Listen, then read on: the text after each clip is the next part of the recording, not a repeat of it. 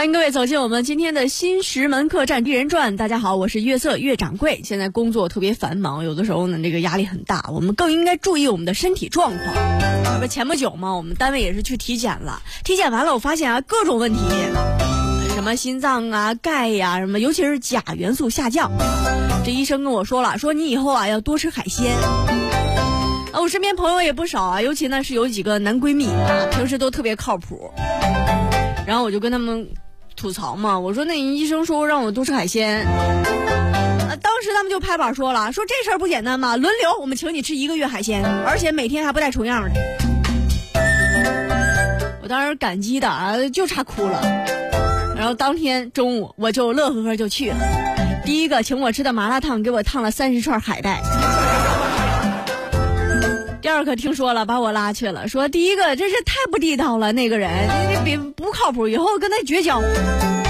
晚上带我去吃的炒菜，点了紫菜蛋汤，使劲把紫菜往我的碗里夹。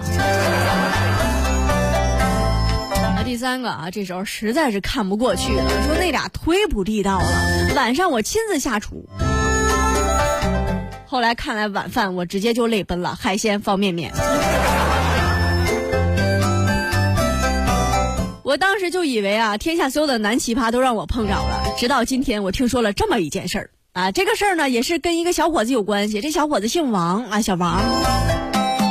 这小王呢是西安市长安区的，今年是二十有二。咱们都知道啊，一般这年轻人特别喜欢新鲜，而且喜欢那种呃受到万人喜爱的感觉，喜欢花团锦簇啊，就大家说啊你是万人迷，我好爱你，就这种特别能够满足自己内心的这种感觉啊，怒刷存在感。那天小王就在家里啊，跟朋友聊天嘛。说你说怎么着啊，才能让我火起来呢？你看这网络红人那么多，是不是？呃，然后这朋友就建议他了，说你有什么才艺吗？你看人家一般啊，这网红之类的，人家就会跳舞啊，唱歌特别好听啊，大家转发转发就红了。小王说：“那我唱歌还不如月色呢。”那这个路子就给堵了。男朋友又建议了，说：“那你，嗯，愿不愿意就是把自己弄丑一点的，就丑化自己形态啊？有时候这种也能火起来。”然后这小王说：“说你看我还有必要弄丑吗？我现在长得就跟宝强似的。”一想也是，说那怎么着啊？你看你又没有什么才艺。嗯你这底线你也不不能再再再底了。小王这时候一拍大腿，说：“哎，你看这么着行不行？我看他们新浪微博啊什么之类的加粉丝啊，就是比如说你发了一个特别稀奇的事儿啊，大家从来都没有见过，或者大家特别关注啊，就会瞬间转发，粉丝量特别多，蹭蹭涨。”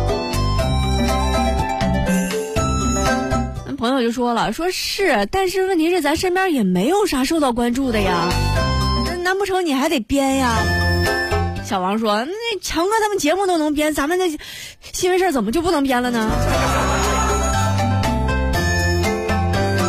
你看，就虽然是不是我们的节目有的时候是编的，但是我们的编都是符合逻辑的，而且我们又不害人，毕竟是一个非常严肃的新闻节目啊。这小王呢就想着啊，我得弄点特别关注的事儿。现在大家关注什么事儿呢？在街上走啊，走走走，看到前面有一商场，说这商场里啊人挺多，而且尤其是平时周六周日啊，这个里边的人啊，逛街的人肯定是来来往往，不然我就把他给炸了吧。小王啊也不是这种就是刻意啊要制造一些这个呃炸弹呀，或者制造一些这种恐怖的事件。然后他就发了一条呃微博，就说：“哎呀，这个商场盖的时候都没有通知我，把我放在眼里了吗？今天晚上我就要把它炸掉。”小王呢也不是真的要这么做啊，就是因为呢要引起大家的关心。于是他就把车停在了这个商场的停车场啊，下车之后拍了好多视频，呃，旁边就附了各种要炸这个购物中心的话。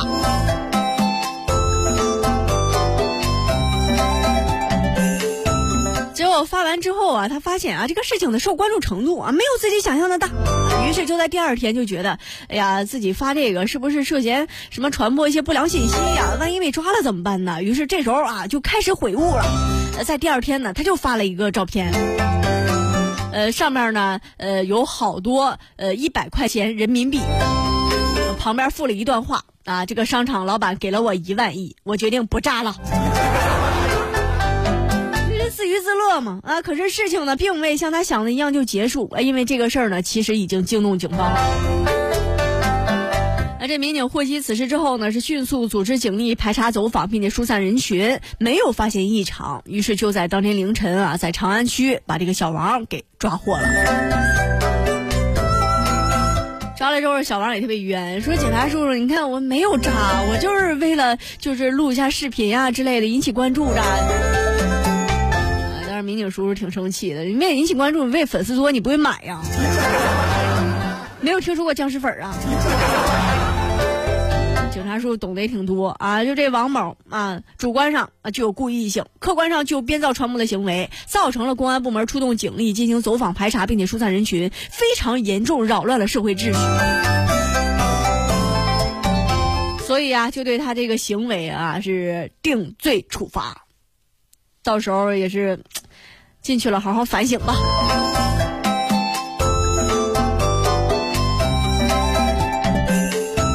那这小王的行为啊，也属于闲着没事儿吃饱了撑的。接下来呢，依然要给各位做一首诗。这首诗非常有文化，你们可能听不懂。小王想着增粉丝，走了歪路不自知，扬言他要炸商场。进去吧，没事啊，各位听不懂的话可以私信我，我给你们解释哈。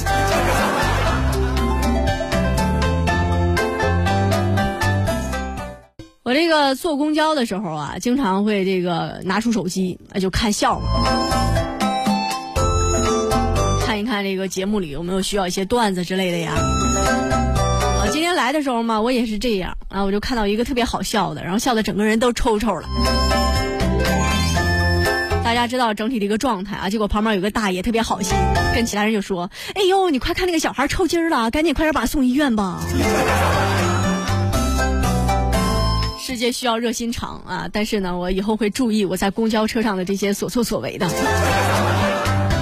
我平时啊，其实特别喜欢坐公交车啊，因为在车上能看到不同的人。那我呢，也是一个特别善于思考的人，就看着这些来来往往的人，上上下下的人，我就经常在想。你说他们早晨都吃的啥呀？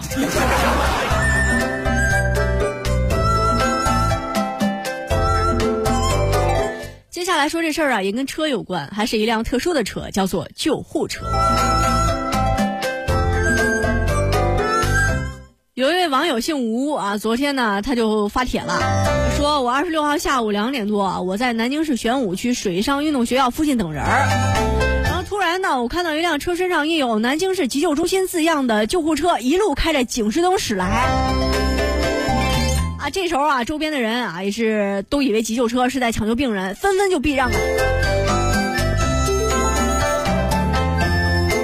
那这个小吴也不例外啊，因为平时我们都学过要礼让救护车嘛。啊，礼让救护车，也许就是为别人来抢救一分钟啊，呃，抢一分钟可能就会拯救一个人。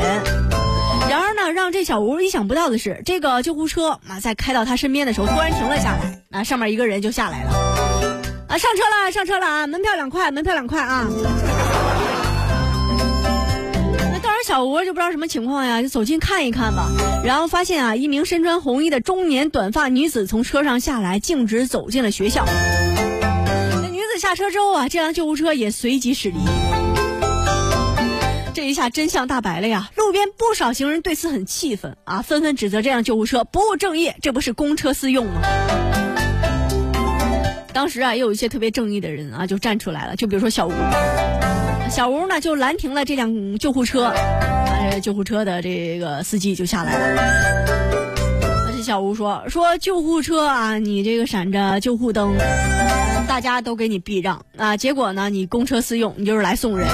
你觉得你这样像话吗？”啊，司机说话也非常有道理，说我们是在抢救病人，你哪只眼看我们不是在抢救病人呢？这时候还在狡辩，小吴生气了，说你看我们当时所有的人目击者都看到了，你送了一个人，人家下车了，你就走了，车上根本就没有什么病人。这救护车司机说了，说谁说没有病人呢？刚才我送的那个姑娘她就是脑残呢。气的小吴啊，一怒之下啊，把他拍到的这个照片还有这些文字啊，都传到了网上。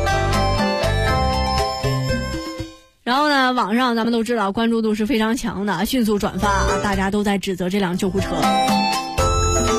经过内部调查呀，网友反映的内容也是属实的。那当事人呢是急救中心一名员工啊，当时确实是私自用了救护车去参加会议。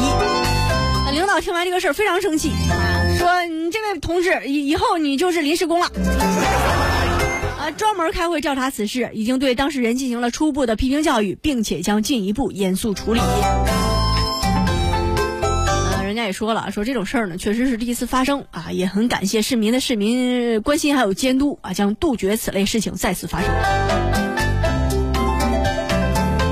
那么值得一提的是啊，还是有很多网友表示，虽然呢有这种事情发生了，但是呢以后遇到救护车等特殊车辆，仍然会选择让行，因为让行呢是出于对生命的敬畏。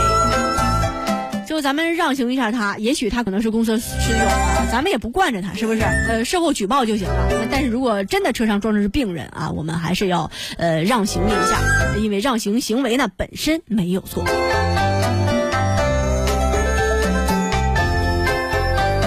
接下来呢，再带来一首非常有文化的诗。救护车它很重要，争分夺秒不得了，公车私用危害大。你也进去吧。